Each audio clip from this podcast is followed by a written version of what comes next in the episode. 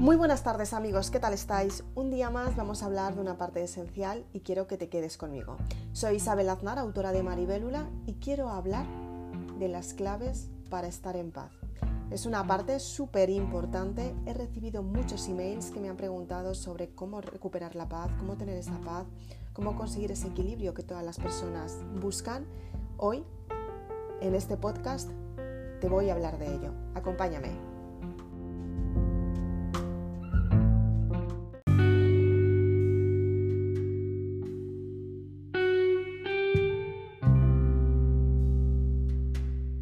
Bienvenida valiente, me encanta que estés aquí un día más porque que estés oyendo este podcast quiere decir que eres completamente diferente. Eres de esas personas valientes que decides afrontar la realidad para conseguir los resultados que realmente quieres y para ello estar aquí escuchando este podcast dice mucho de ti.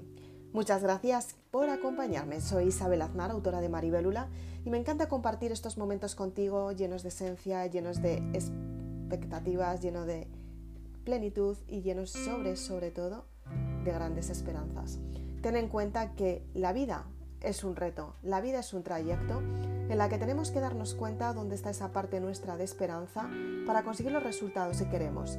Y es que la esperanza es lo que te ayuda a tener fe en los momentos de incertidumbre, en los momentos de duelo, en los momentos de dolor, en los momentos de sufrimiento. Esa es la fe que te ayuda a conseguir los resultados que quieres mediante tu gestión emocional.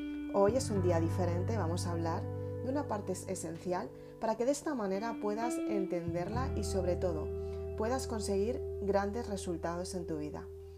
¿Cómo tener paz en tu vida? ¿Cómo estar en paz? Son varios los mensajes que he recibido, tanto en firmas de libros como en emails. Y es que las personas normalmente están intentando buscar la paz, pero no saben cómo encontrarla. ¿Alguna vez has estado en busca de esa paz que necesitas? ¿Alguna vez has conseguido estar en paz? Quédate en este podcast que vamos a hablarlo. Una de las claves para encontrar la paz contigo misma es no esconder los problemas. Tienes que afrontar los hechos, tienes que darte cuenta cuál es ese problema, cuál es su magnitud y hasta qué punto tú lo puedes afrontar o si no te corresponde. Muchas veces piensas que eres responsable de las circunstancias que pasan en tu entorno y muchas veces no es así. Simplemente esa experiencia no te corresponde y tienes que aprender a verla desde un segundo plano, dejando a la otra persona que experimente la experiencia que tiene que ser para ella. De esta manera te vas a dar cuenta que puedes cambiar la forma de pensar y empiezas a ver las cosas en otra perspectiva diferente la ves en conjunto, no te pierdes los detalles, pero lo mejor de todo es que es una experiencia que a lo largo del tiempo trasciende y tú te acostumbras a identificar cuál es la parte más importante que te pertenece y hasta qué punto puedes ayudar o por el contrario, no puedes ayudar y es mejor que distingas esta parte para que no tengas que entrar en esa monotonía de responsabilidad cuando esa responsabilidad no te pertenece. Tienes que hacer lo posible por aceptar la incertidumbre. Date cuenta que muchas veces te vas a encontrar en circunstancias que no vas a controlar porque no las has vivido anteriormente. Si afrontas los hechos, si eres consciente hasta qué punto puedes resolver un problema, de esta manera la incertidumbre empieza a disminuir. Te empiezas a sentir más tranquila contigo misma. Te empiezas a dar cuenta que ciertas circunstancias te han dado un resultado. Vas a valorar si realmente te compensan o, si por el contrario es mejor descartarlas, porque esas circunstancias te han llevado a un camino que no te gusta para nada. A partir de ahí empiezas a liberar la preocupación. Como la palabra dice, preocupación. Te preocupas, preocupas antes de que suceda algo diferente un acontecimiento en tu vida. Es decir, no tienes que ocuparte sin que eso haya ocurrido, al contrario.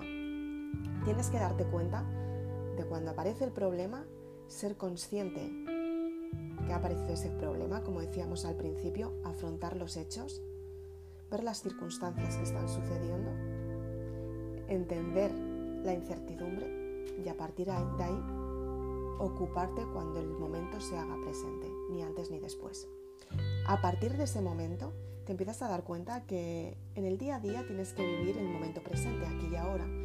Hoy te encuentras bien, mañana te encontrarás diferente, pasado tendrás una incertidumbre nueva, por ejemplo. Y tienes que asociar este proceso de desarrollo personal para que tú consigas los resultados que realmente quieres. Y de esta manera te vas a sentir mucho mejor contigo misma. Cuando seas consciente de todo esto, tienes que actuar lentamente, clasificando exactamente qué es lo que realmente quieres, sin ser impulsiva. Al contrario, cuando te llegue el impulso de querer actuar y hacer que las circunstancias cambien, pensar muy bien si los hechos los deberías de afrontar tú, si te corresponden, o por el contrario, le corresponden a otra persona. Ten en cuenta que la única persona que se puede salvar eres tú misma. ¿Por qué ibas a salvar tú a los demás? Los que no quieren salvarse, por ejemplo. Y los que se quieren salvar ya encontrarán la forma de hacerlo y si necesitan ayuda, acudirán a la persona que crean que les pueden ayudar. A lo mejor tampoco acuden a ti. Cuando eres consciente de esta parte, te empiezas a dar cuenta que cuando empiezas a gestionar mucho mejor las circunstancias que están sucediendo en tu, en tu entorno, te das cuenta que la reflexión es importante y juega un papel principal en tu historia te das cuenta que tú eres la, narradora de tu historia, que depende de lo que tú quieres hacer, es como surgen las circunstancias y depende de lo que tú quieres experimentar, es todo lo que cambia en tu vida. Cuando eres consciente de esta parte, empiezas a darte cuenta que puedes cambiar tu forma de pensar y empiezas a darte cuenta de todos los fracasos y todos los fallos que has tenido en tu vida. Te das cuenta que ante un fracaso y ante un fallo, lo peor que puedes hacer es detenerte. Sí, sí, como lo oyes.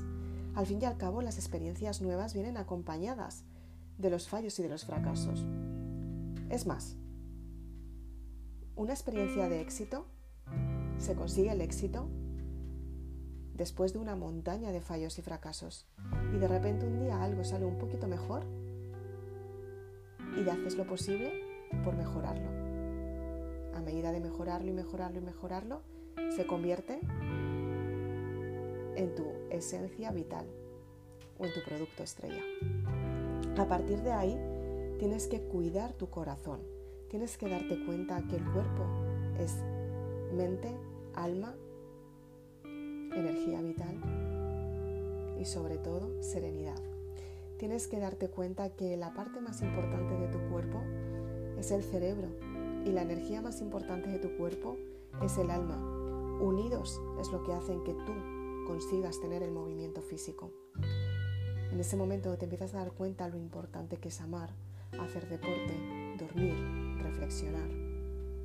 Y cada vez es mucho más importante porque te das cuenta que puedes afrontar los hechos, te puedes dar cuenta de cuáles son tus perspectivas si realmente te acompañan o si por el contrario no te ayudan, gestionas la incertidumbre, evitas la preocupación empiezas a seleccionar lentamente qué es lo que realmente te compensa, los fallos y los fracasos empiezan a, formar parte del proceso porque el proceso es real.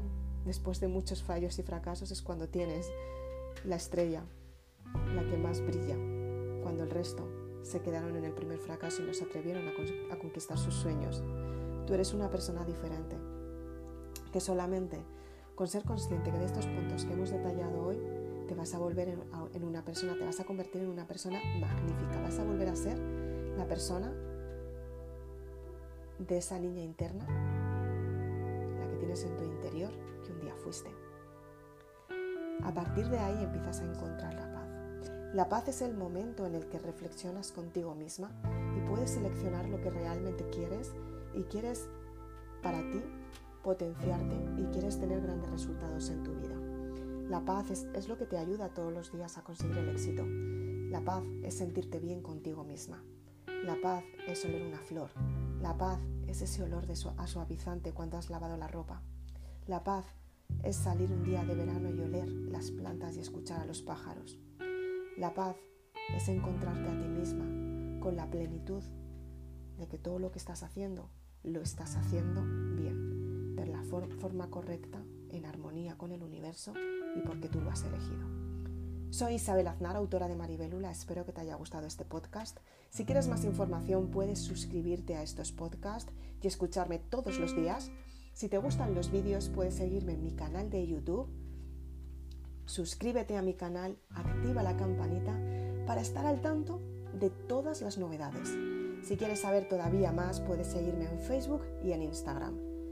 Si quieres todavía más información, puedes adquirir la saga Maribélula en www.maribelula.com. Soy Isabel Aznar, autora de Maribelula. Muchas gracias por estar conmigo.